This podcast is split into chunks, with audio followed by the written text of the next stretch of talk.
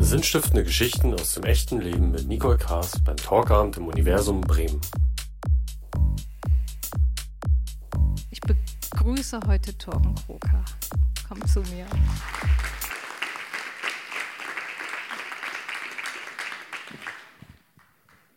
Hallo Torben, also Emmerich, Bremen war heute dann irgendwie kein Ding nach, den, nach der Reise. Nee, das waren drei Stunden, das war ganz entspannt. Für Carlos wäre es ein Nachmittagsspaziergang gewesen. Ja, ne? Daher alles der, der konnte nur Land, Langstrecke eigentlich, oder? Langstrecke und am besten bei Sonnenschein Landstraße. und dann sind so 300 Kilometer mal ein ganzer äh, Tagesausflug gewesen.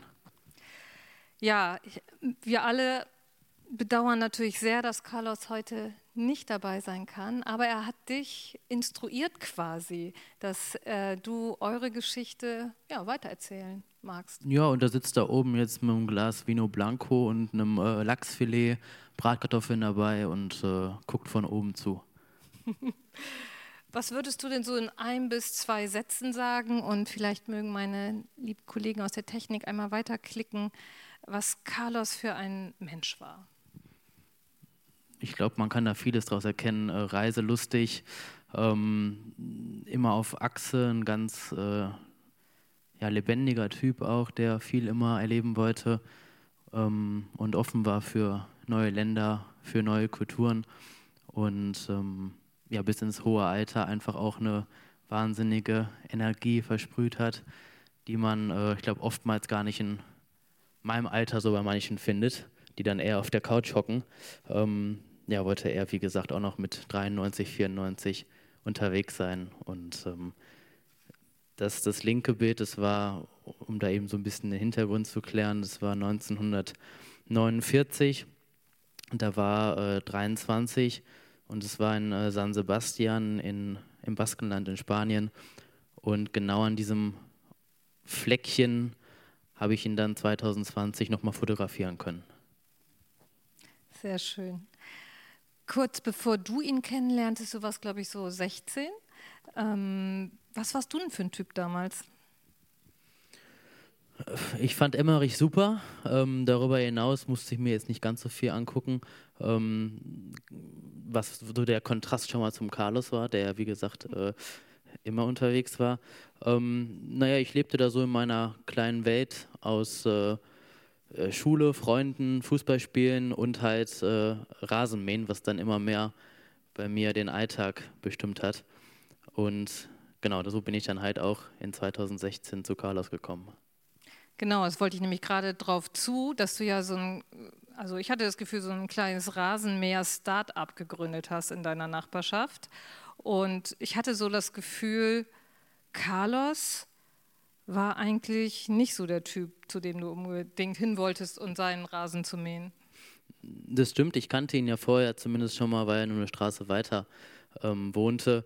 Da sind wir bei uns vorbeigefahren, als er noch selbst Auto gefahren hat. Oder ähm, ich habe bei seinen direkten Nachbarn nebenan einen Rasen gemäht, schon ein Jahr vorher, und habe ihn da ab und zu im Garten dann rumlaufen sehen mit seinem Stock. Und er kam mir etwas griesgrämig vor. Und ich fragte mich die ganze Zeit, wer dieser, naja, in die Tag gekommener Mann denn da überhaupt ist.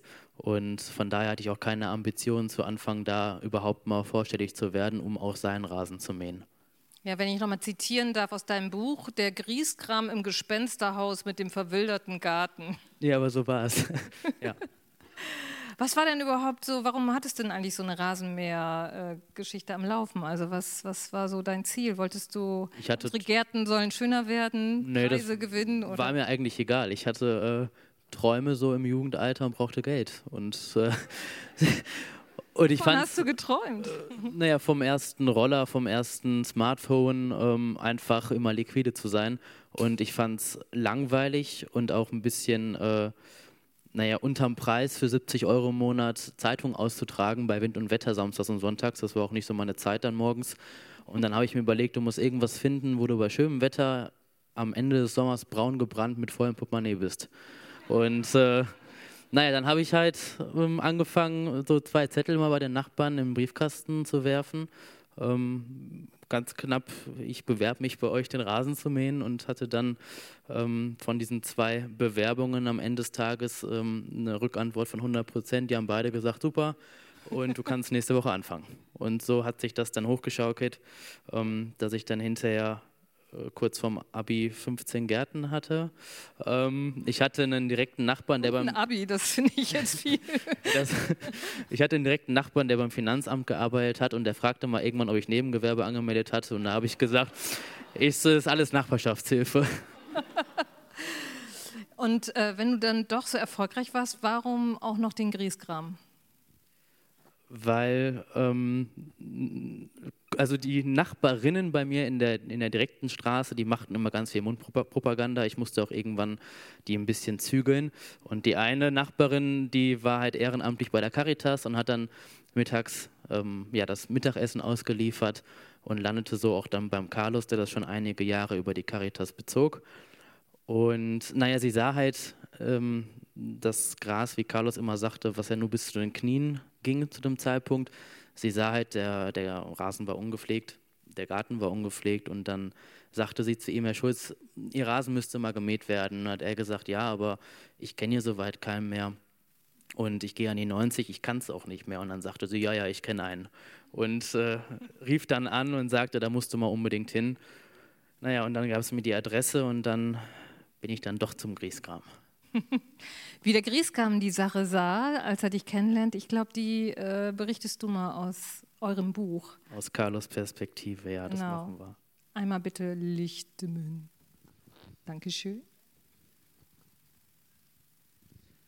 Den Torben habe ich kennengelernt und der wohnt ja hier um die Ecke. Und gleich gegenüber wohnt eine Frau, die hat mir immer das Essen gebracht. Die meinte zu mir, ihr Zierrasen müsste auch mal geschnitten werden. Das Gras stand 40 Zentimeter hoch. Ich sag, ich habe keine Zeit. Kennen Sie einen, der sowas macht? Ja, da drüben wohnt ein junger Mann, der geht bei verschiedenen Leuten Rasen mähen. Dann sagen Sie dem mal Bescheid. Er kann bei mir auch Rasen mähen. Mein Rasen war drei Jahre lang nicht geschnitten worden. Und der Torben war froh, dass er einen Kunden mehr hatte. Die anderen hatte, hatten alle einen gepflegten Rasen, da konnte er nicht viel verdienen. Da ging, einmal, ging er einmal mit der Maschine drüber und fertig war er. Aber mein Rasen war was für einen ehrgeizigen jungen Mann. Da lohnte es sich. Der Torben kam also und hat gemäht. Hinterher sag ich, wie viel nimmst du denn? Da druckst er rum, naja, so und so viel. Und für das bisschen hast du den ganzen Rasen gemäht. Hast du was dagegen, wenn ich hier noch einen 50er drauflege? Da hat er groß geguckt. Aber ich ehre das Handwerk. Ich sehe auch, ob sich einer Mühe gibt oder nicht. Und der Torben hat sich Mühe gegeben hat das prima gemacht und hinterher alles weggebracht. Das kannst du jetzt laufend bei mir machen, habe ich gesagt. Und wenn du Lust hast, kannst du mir auch sonst noch ein bisschen helfen. So ist, es, ist er bei mir hängen geblieben. Hinterher hat er peu à peu die anderen Kunden abgestoßen und ist nur noch zu mir gekommen. Ich habe immer gefragt, was er haben will und habe mir dann überlegt, das ist aber billig. Arbeit muss bezahlt werden, sage ich. Wenn die anderen denen nicht mehr geben, sollen sie ihren Rasen selbst mähen da ist er ganz bei mir, bei mir geblieben und hat bei mir auch anderweitig geholfen. Ich habe auch eine große Reise mit ihm. Carlos, so weit sind wir noch nicht. Nee. Sehr schön. Ich sage mal, das Schöne, äh, auch in diesem Perspektivwechsel, der im Buch oftmals vorgenommen wird, was, ähm, was ich mir gewünscht hatte und was ich auch jetzt am Ende sehr, sehr schön finde, dass es so passiert ist, zeigt ja auch einfach so die Wahrnehmung von uns beiden. Also ähm, manches, was Carlos wahrgenommen hat, habe ich vielleicht noch nicht so wahrgenommen. Ähm, und das macht es natürlich auch so ein bisschen aus. Ähm, ehrlich gesagt hatte ich auch, als ich bei Carlos gemäht habe, immer noch andere und äh, mähe bis heute noch bei Zweien ähm, den Rasen. äh, aber tatsächlich nur noch äh, aus, dem, aus dem Hintergrund, weil ich, ja, weil das im Laufe der Jahre einfach angewachsen ist und ähm, die eine jetzt vor drei Wochen auch noch verwitwet geworden ist. Das heißt, da kann man jetzt auch schwer sagen, Luise, ich äh, trenne mich jetzt von deinem Rasen. Ähm, das heißt, da gehe ich jetzt auch alle 14 Tage immer noch hin. Ähm, aber ich sag mal so, im Laufe der Zeit wird das dann irgendwann aussterben. Ich finde, das beschreibt ja auch schon ganz viel so von deinem, deinem Charakter. Du bist ja nach und nach in, in äh, Carlos Leben so reingewachsen ne? und äh, hast immer mehr ja, teilgenommen an dem, was, was, was ihn so ausgemacht hat, was er gemacht hat. Ähm, hast, glaube ich, auch noch seine Lebensgefährtin dann kennengelernt. Ähm, wie, wie hat sich bei dir so der Blick auf ihn gewandelt, von diesem Gespensterhaus Opi hin zu ja, Freund? Eigentlich direkt in der, in der ersten Minute, als er mir aufmachte, direkt Bescheid wusste, wer ich bin. Und ähm, dann hat er mich ja auch zwei Stunden in seinem Wohnzimmer festgenagelt und hat mir schon die ersten Geschichten erzählt aus seiner Jugend und ähm, aus seiner äh, beruflichen Zeit. Er hat äh, über 50 Jahre in Düsseldorf gewohnt, aber sein Elternhaus war immer bei uns in Emmerich. Und so ist er irgendwann wieder nach Emmerich im hohen Alter zurückgekehrt. Und äh, er war einfach von Anfang an, merkte ich, anders. Ähm, der äh, auf Spanisch schon ganz viel erzählte und ich konnte kein Wort Spanisch. Und ähm, ich merkte einfach, er ist nicht dieser Griesgram, wie ich annahm, und ist sowieso auch nicht ein typisch 89-jähriger Mann, sondern da ist irgendwie noch ganz viel mehr und da hatte ich doch irgendwann dann auch die, die Neugier ist gepackt worden und dann wollte ich herausfinden, was steckt eigentlich alles in diesem Körper noch drin. Das ist ja auch so wie ich das mitbekommen habe, relativ schnell zu so einer Freundschaft plus geworden. Ne? Also das war ja nicht so, dass du da ab und zu mal vorbeigeschneit bist und den Rasen, am Rasen rumgeschnibbelt hast, sondern du bist da, glaube ich, nach und nach jeden Tag hin. Ne? Ja, die, die erste Zeit war es da wirklich nur aufs, aufs Rasenmähen konzentriert. Dann sollte ich die Beete nochmal irgendwann vorne machen und er hat dann oftmals äh, in der Schubkarre gesessen, wenn er nicht mehr stehen konnte und hat dann Geschichten erzählt.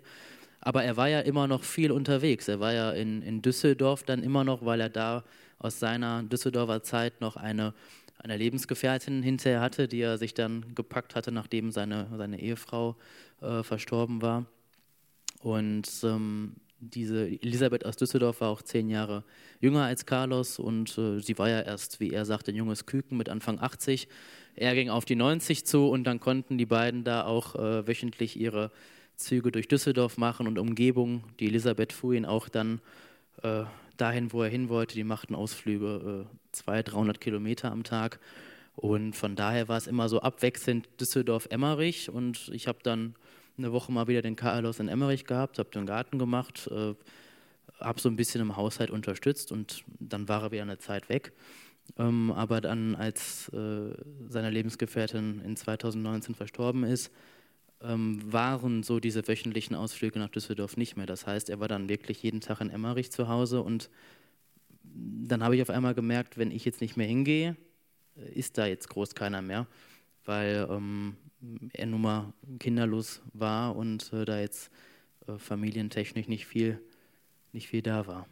Und dann hat sich das so einfach über Laufe von, von ja, Wochen, Monaten, dann auch Jahren entwickelt. Ich glaube, du bist auch ziemlich spät abends immer noch zu ihm rein, ne? Nee, er hatte ja aufgrund seiner spanischen äh, Internierung über drei Jahre nach dem Zweiten Weltkrieg hat er äh, Siesta und das späte Abendessen nie vergessen. Und das passte mir aber auch ganz gut, weil ähm, mein Tag war ja auch sehr getaktet und zum Beispiel nach dem Fußballtraining um 21 Uhr wusste ich jetzt ganz langsam zum Carlos, der macht gleich Abendessen. Und dann haben wir da um halb zehn, zehn Uhr ähm, gegessen und dann musste ich meistens noch ins Wohnzimmer, bis ich irgendwann sagte, Carlos, ich muss jetzt mal gehen, es ist 11 Uhr, ich muss ja morgen wieder aufstehen. Und dann sagte er, ja du, ich nicht. Also Carlos war irgendwie das Gegenteil von sesshaft und das hat sich ja auch in seinen verschiedenen Berufsbildern schon niedergeschlagen. Er war ja bei der Fliegerei, war später Autohändler, also es musste irgendwie immer etwas mit vorwärts sein. Und als du dann begonnen hast, deinen Führerschein zu machen, hat er, glaube ich, Lunte gerochen, oder? Ja, beziehungsweise als ich ihn dann äh, hatte und es war zwei Wochen nach meinem 17. Geburtstag, ich wusste, ich muss jetzt noch ein ganzes Jahr begleitend fahren und äh, hatte dann meine Eltern eingetragen, meine Oma, meine Tante. Und das Doofe war, die waren ja oder sind ja alle berufstätig. Und wenn man dann nach der Schule um 16 Uhr sagte, ich würde jetzt gerne mal fahren, dann stand da keiner. Außer Carlos, der hätte ja gekonnt. Und ähm, dann haben wir mal seinen Lappen von 1952 rausgesucht und sind zum Straßenverkehrsamt. Und dann ist er mit seinem weißen Stock da rein, Ich musste ein bisschen Überzeugungsarbeit leisten, aber eine halbe Stunde später hatte ich dann seinen Namen auf meinem Führerschein auch noch drauf. Und ab dem Tag an, Carlos konnte nicht mehr viel sehen. Das heißt, ich bin eigentlich immer für mich alleine gefahren. Ähm, habe ich ihn dann abgeholt. Er hatte natürlich immer Zeit, er war immer ganz begeistert, egal ob es für mich jetzt irgendwie eine Erledigung war oder wir machten einen, einen Tagestour irgendwo hin. Ähm, ich glaube, wir sind in diesem Jahr bestimmt schon zusammen ach, einige Tausend, ich würde fast sagen 10.000 Kilometer gefahren, allein in diesem Jahr zusammen, weil äh, dann war Düsseldorf ja für ihn auch auf einmal ganz schnell wieder erreichbar, um Elisabeth zu sehen und dann äh, brauchte man den Zug nicht mehr nehmen. Das war für ihn dann auch bequemer im Auto. So ein herausragendes Merkmal, das hast du ja vorhin schon angedeutet, war von Carlos ja auch, dass er dir ziemlich, äh, ich sag mal, ja, unverblümt und unaufgeregt äh, ziemlich viele Geschichten aus äh, ja, von Leben und Tod, von Exil, von Internierung, äh, von ja, diesen ganzen Dingen aus dem Krieg erzählt hat. Was, was hat das denn mit dir eigentlich gemacht? Also ich kannte es ja nur aus dem Geschichtsbuch. Mhm. Und ähm, dann kam aber einmal so diese wirklich sehr realen ähm, Geschichten dann auch ans Tageslicht, so aus dieser äh, ja, diese, diese Erst, Erstperspektive, diese primäre Perspektive. Und ähm, na, es waren schon krasse Geschichten dabei, die er dann erzählt hatte, wenn er praktisch irgendwo in den Kämpfen äh, Kameraden und irgendwann auch Freunde dann äh, verloren hatte. Äh, der Gedanke immer auf der Flucht zu sein, auch nie zu wissen, wo sind meine Eltern gerade und wo ist meine Familie. Und es war ihm doch immer ein Bedürfnis, das mir zu erzählen. Ähm, wobei er das trotzdem auch immer nur im internen und kleinen Kreis gemacht hat. Also ich habe ihm irgendwann mal einen Vorschlag gemacht, vielleicht als ich noch dann äh, in der Schule war, dass er vielleicht in den Geschichtsunterricht mal kommt oder mal einen Vortrag hält. Das wollte er nie, ähm, sondern er wollte das doch immer nur sehr im kleinen Kreis dann auch ähm, austauschen und seine Erfahrungen mitteilen. Und für mich war dann doch immer zumindest in der Anfangszeit dieser Kontrast heftig, dass ich äh, genau in diesem Alter war, wo Carlos das mitgemacht mhm. hatte. Also 16, 17, er ging mit 17 ähm, 1944 noch an die Front und musste dann, dann noch ein halbes Jahr einen Rückzug machen äh, von Frankreich über den Hürtgenwald, ähm, bis er dann praktisch mit fünf Verwundungen ähm, ja, krankgeschrieben wurde, in Anführungsstrichen. Und ähm, das war dann schon heftig. Mhm. Ja, ich glaube, er war ja auch Italien, Frankreich, Spanien und mutierte auch so zu so einer Art Ausbrecherkönig ne, an den verschiedenen. Ja, als man ihn wieder fit gemacht hatte im Lazarett im Bregenz am Bodensee, ähm, kamen die Franzosen und hatten ihn dann praktisch eingepackt, weil die mussten ja alle ihre Personenzahl möglichst hoch haben, um die Leute dann auch erstmal ähm, mit ins Lager zu nehmen. Und dann war er in Frankreich und hat sich da aber immer weiter über Fluchtwege in den Süden Frankreichs äh, hinweggebracht, hat da ähm, wie er immer fand, ganz lustige Ausbrüche so gehabt ja, und auch lustige Erfahrungen, Erfahrungen gesammelt. Er fand das auch gar nicht ähm, schlimm, als er dann beim, beim Weinbauer in Frankreich arbeiten musste, denn da hat er seine Liebe zum Wein entdeckt und ist dann in der Nacht- und Nebelaktion mit einem ähm, deutschen, deutschen Freund dann von Südfrankreich über die Pyrenäen nach Spanien geflüchtet und hat da dann nochmal drei Jahre wirklich eine sehr schöne Zeit in Internierung erlebt, wo er dann aber auch bei Gastfamilien gewohnt hat, wo er gearbeitet hat, wo er, er das Leben, seine Jugend. Da sind wir noch nicht. Entschuldigung. Gut. ähm, magst du noch mal lesen? Ja, dann lese ich das jetzt. sag, doch, sag doch mal, was Carlos gesagt hätte. Oder hat. Mal schnell die Stelle hier finden.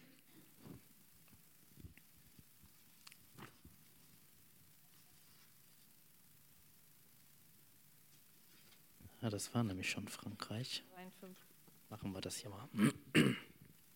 Also er ist jetzt äh, im Baskenland in, in, Nordspanien. Sie haben uns alle zehn nach El Goiba gebracht. Das war eine kleine Industriestadt, davon gab es im Baskenland etliche. Alles Stahlindustrie und die Basken wollten, wie gesagt, lieber zehn oder zwölf Stunden arbeiten, als Andalusia zu nehmen. Aber uns Deutsche haben sie aufgenommen wie Könige. In El Goiba gab es ein Walzwerk. Ganze Schiffsladungen Schrott aus Südamerika lagen darum, die wurden im Hochofen eingeschmolzen und als erstes zu Vierkantstangen verarbeitet. Diese Stangen liefen dann in eine große Walze und kamen als Flacheisen wieder raus. Das Eisen wurde nochmal erhitzt und schließlich zu Blech gewalzt. Mich haben sie gefragt, was kannst du denn? Ich sag, ich kann alles, was braucht ihr denn? Ja, wenn du Dreher wärst, Dreher werden gesucht. Darauf ich, habe ich gelernt. Stimmte gar nicht, aber so gelangte ich in die Werkstatt. Der Rest von uns kam an die Walzstraße oder an den Hochofen, aber ich durfte in die Werkstatt, an die Drehbänke und Fräsmaschinen, wo der Krach vom Walzwerk nicht mehr so gut zu hören war. Ich staunte, was sie da für alte Monster stehen hatten. Die Drehbänke waren nagelneu, aber völlig veraltet. Naja, die waren froh, dass sie überhaupt was produzieren konnten. Bei uns hätten sie sowas längst auf den Schrott geschmissen. Untergebracht waren wir in einem Hotel, immer zwei Mann auf einem Zimmer. Wunderbare Zimmer und auch das Essen gut. Morgens ging zwei Kilometer zum Werk, mittags zurück, gegessen und Siesta gemacht und dann wieder bis zum Abend gearbeitet. Wir konnten uns überall frei bewegen. Irgendwann kriegten wir unseren ersten Vorschuss. 500 Pesetas für Klamotten. Wir liefen ja teilweise immer noch in alten Uniformen rum. Da haben wir uns Klamotten gekauft, aber in flüssiger Form. Endlich waren wir in Freiheit, nach drei Jahren Gefangenschaft, das musste gefeiert werden, und deswegen war uns Wein jetzt wichtiger. Rolf und ich hatten das größte Zimmer. Da haben wir uns am Sonntag alle zusammengesetzt und eine Flasche nach der anderen geleert. Aber so viel Alkohol waren wir nicht mehr gewohnt. Ein paar von uns haben sich daneben benommen, den Wein verschüttet und die Gläser gegen die Wand geworfen. Da floss der Wein über die Wände und sickerte in den Fußboden. Das Ende vom Lied war, am Morgen haben wir noch im Hotel gefrühstückt und als wir mittags von der Arbeit zurückkamen, stand unser Gepäck draußen vor der Tür. Da hatte die Wirtin uns rausgeschmissen. Inzwischen hatte ich mich mit dem Betriebsleiter vom Walzwerk ein bisschen angefreundet. Er hatte auch angefangen, mir Spanisch beizubringen. Zwei, dreimal die Woche bin ich abends zu ihm nach Hause, dann hat er mir vorgelesen und ich musste auch vorlesen, um die Aussprache zu üben. An einem Tag sage ich zu ihm, Julian, du musst uns wieder ins Lager zurückschicken. Wir haben keine Unterkunft mehr, wir stehen auf der Straße. Was, sagt er, kommt nicht in Frage. Ihr seid doch jetzt frei. Also hat er im Werk rumgefragt, hat sogar Leute zu den Frauen der Arbeiter nach Hause geschickt. 15 Arbeiter haben sich sofort gemeldet, die wollten spontan Deutsche aufnehmen und die Frauen wollten auch. Die einen wussten aber von den anderen nichts. Am Ende hatten wir jedenfalls dreimal so viele Angebote wie nötig.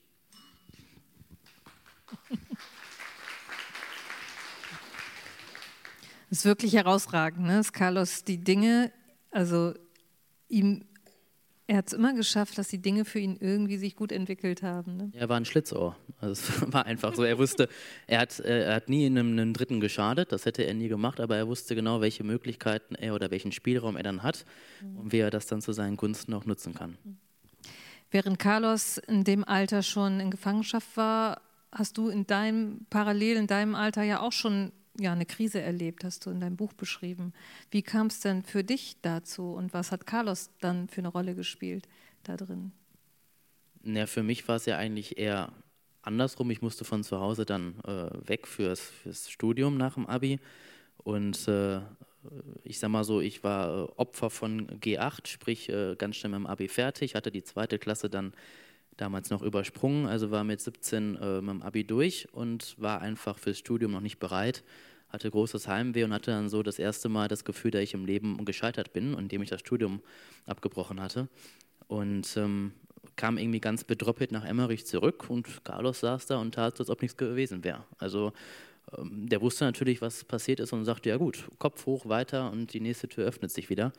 Und das war natürlich also er war in der Situation auch wichtig, weil er ja ein bisschen außenstehend von der Familie jetzt agieren konnte und dann äh, konnte man da auch nochmal eine andere Sichtweise sich einholen, als jetzt nur mit den äh, Eltern, Großeltern zu sprechen. Und ähm, wie gesagt, eine sehr aufbauende Zeit oder, oder aufbauende Position, die er da auf, eingenommen hat. Du hast ja vorhin schon kurz auch angeschnitten, dass ähm, Elisabeth die zweite, wie er sie ja genannt hat, war ja seine beiden Frauen wohl Elisabeth hießen. Ähm, als sie ja im Sterben lag, hat sie dir eigentlich so einen kleinen Auftrag mitgegeben, ne? Ja, kam dann tatsächlich so ein bisschen aus dem Zufall hinaus, weil ich mit äh, an einem Sonntag mit dem Auto nach Düsseldorf fuhr, weil ich ähm, in, in, Duisburg ein Fußballspiel hatte und fuhr dann rüber nach Düsseldorf. Und Carlos kam parallel mit dem Zug, hatte aber Verspätung und nun saß ich da bei Elisabeth am, am Sterbebett, weil, die, weil sie auf der Palliativstation schon war. Und naja, wir hatten so ein bisschen noch eben Zeit zu reden.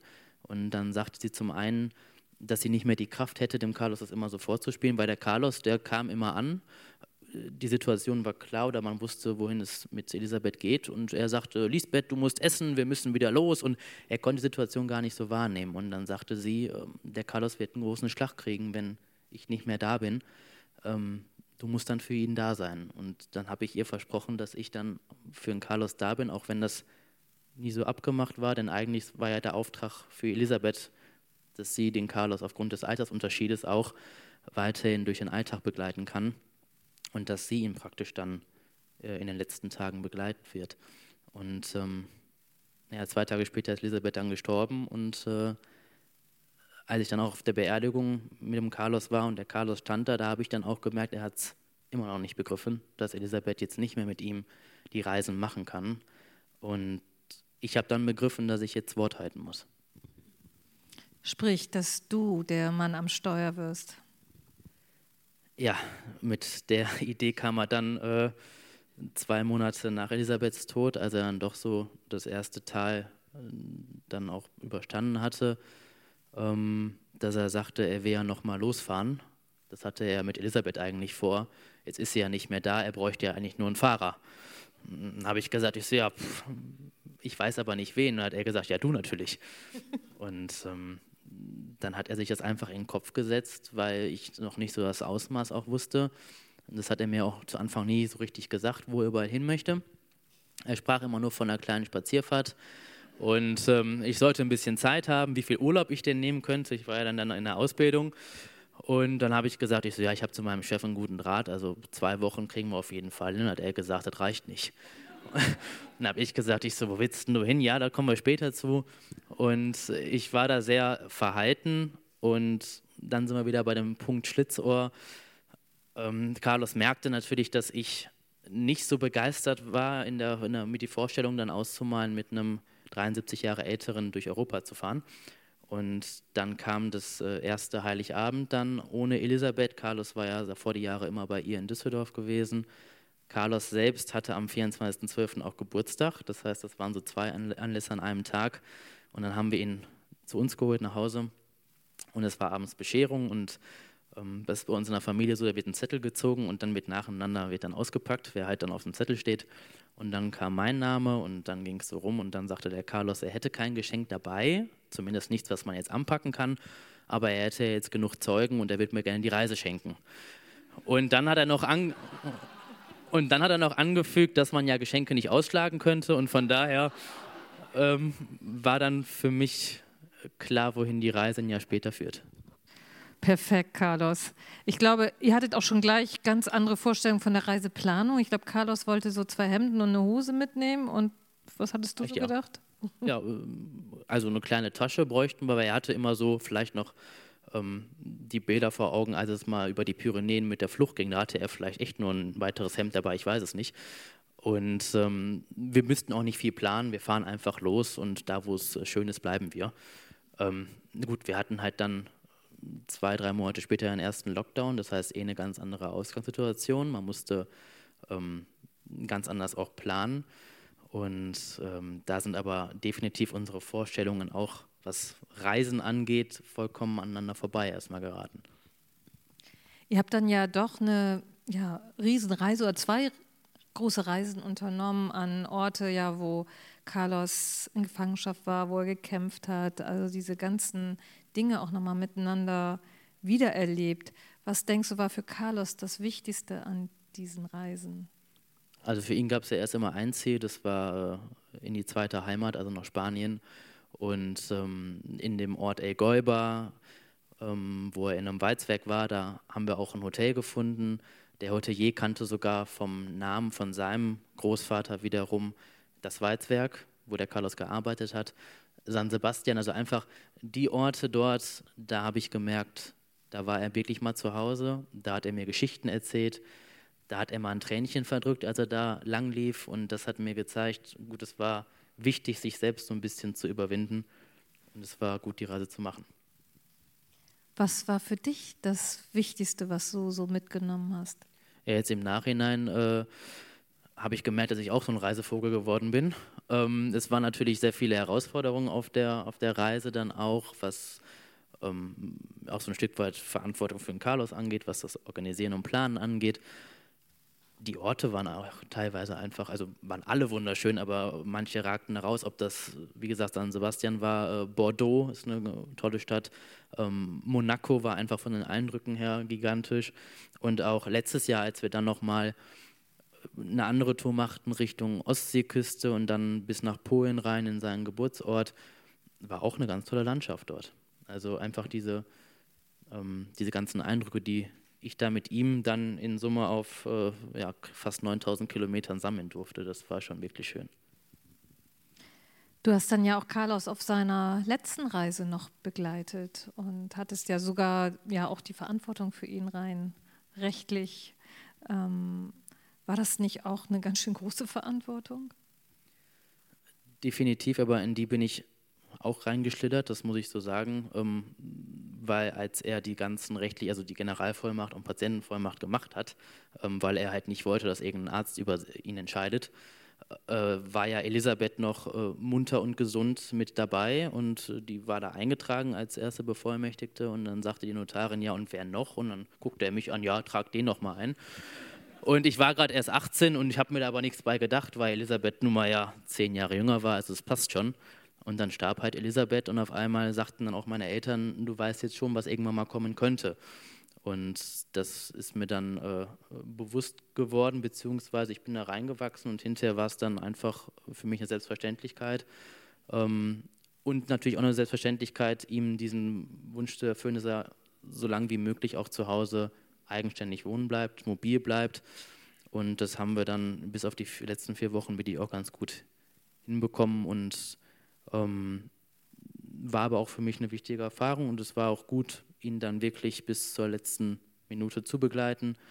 Und äh, hat so alles, wie gesagt, dann auch seine, sein Ende gefunden. Und für mich war einfach auch wichtig, dass ich hinterher weiß, als der Tag X gekommen ist, wir haben alles geschafft, was er nochmal erleben wollte. Aus seiner, seiner Checkliste im Kopf konnten wir hinter jedem Ort einen, einen Haken machen und dann konnte er, glaube ich, friedlich einschlafen und ich konnte ihn auch friedlich reisen, reisen lassen. Das ist auch so eigentlich ein schöner Moment so für uns beide dann oder ein schöner Gedanke zumindest für uns beide, dass wir wissen, es hat alles geklappt.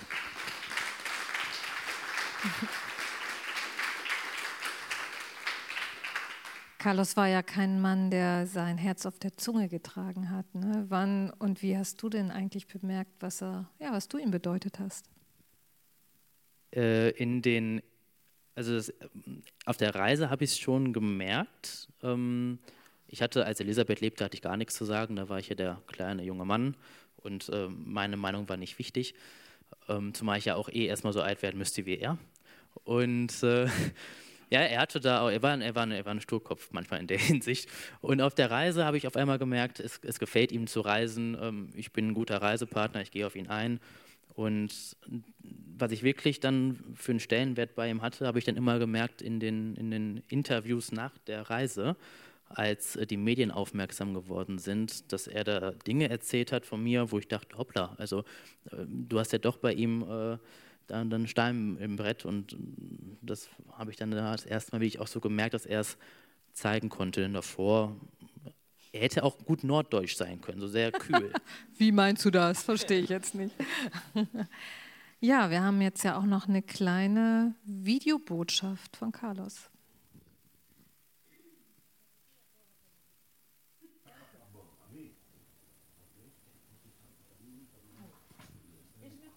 Kann man trinken.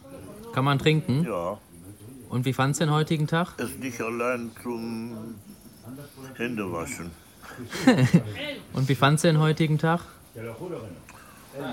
Durchschnitt ganz gut. Durchschnitt ganz gut. Ja. Wie hat es dir am Wasser gefallen?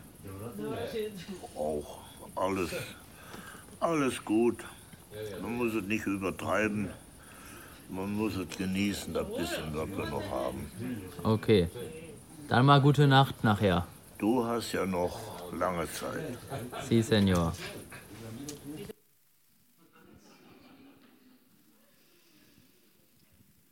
Das war übrigens an einem Tag, wo wir äh, in El Golba waren, also eigentlich ein großes Highlight. Und da kann man es dann sehen. Und er sagt im Durchschnitt ganz gut, er fand es super, aber er kann es einfach nicht so, der konnte es nicht so zeigen. Äh, ich glaube, ich wäre ein, zwei Jahre davor, wäre ich an eine Wand gegangen, wenn, ich, wenn er da diese Reaktion dann gezeigt hätte. In dem Moment wusste ich aber genau, es ist alles gut so und äh, er hatte seinen Wein im Hintergrund, das Panorama, wir konnten da bis ins Tal gucken und äh, das war alles so schön. Vielleicht hat er doch so einen kleinen norddeutschen Einschlag, kann ich mir vorstellen. Was ist dir denn noch wichtig? Wenn du so auf all das zurückguckst, was du erlebt hast und jetzt ja, hier sitzt und ja auch an anderen Orten aus dem Buch liest, was ihr beide gemeinsam erlebt habt? Also ich teile immer noch die Meinung vom Carlos, dass es, also ohne es runterspielen zu wollen, aber dass es eigentlich nie was Besonderes war, weil es für uns beide immer eine Selbstverständlichkeit war, so wie wir durch den Alltag gegangen sind. Ähm, was ich aber definitiv natürlich durch die Reise und das, was danach kam mit dem Buch, dass auf einmal der Verlag vor der Tür steht und da was schreiben möchte, gemerkt habe, dass das Leben doch irgendwo seine eigenen Geschichten schreibt und dass es dass alles dann doch immer so seinen Sinn hat, in welche Richtung es geht. Also ich bin heutzutage natürlich froh, dass das Studium das erste das abgebrochen wurde, ähm, äh, obwohl damals eine ganze Welt zusammengebrochen ist. Und so ein bisschen natürlich auch als, als Botschaft, dass es äh, ja immer noch jetzt ein paar gibt, die äh, diese, diese Kriegserfahrungen haben, dass man da nochmal drauf eingeht, dass man die nochmal jetzt auch mitnimmt und dass man einfach Acht aufeinander gibt. Und äh, auch in der Corona-Zeit haben wir es gesehen, dass nicht nur äh, alt, auch teilweise jung vielleicht irgendwo alleine sitzt, ja, und dass man sich dann doch vielleicht mal zusammentut und sich einfach austauscht. Und ich habe es immer beim Carlos gesehen, also allein ihn ins Auto zu packen und meinetwegen irgendwo hinzufahren, ihn da abzusetzen auf dem Parkplatz und selbst Erledigungen zu machen, war für ihn ein großes Highlight. Er konnte ja auf dem Parkplatz alles beobachten und abends war er dann sehr dankbar und froh. Also einfach mit Kleinigkeiten Freude bereiten.